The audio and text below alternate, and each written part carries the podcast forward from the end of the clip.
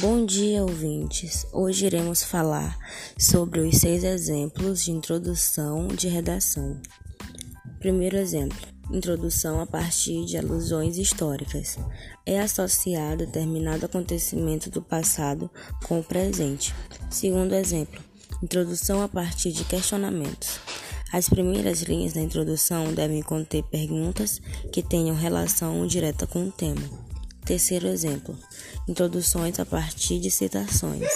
É desenvolvida a partir de citação, direta ou indireta, de uma figura importante da sociedade.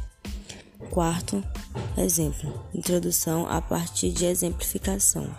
Construção da exemplificação a partir de exemplos. Geralmente, o ponto de partida é a referência de dados estatísticos.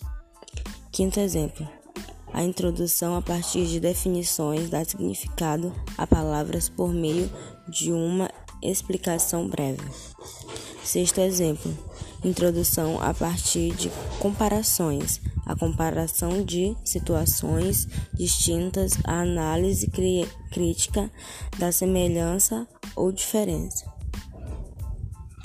E esse foi o nosso podcast de hoje. Até o próximo.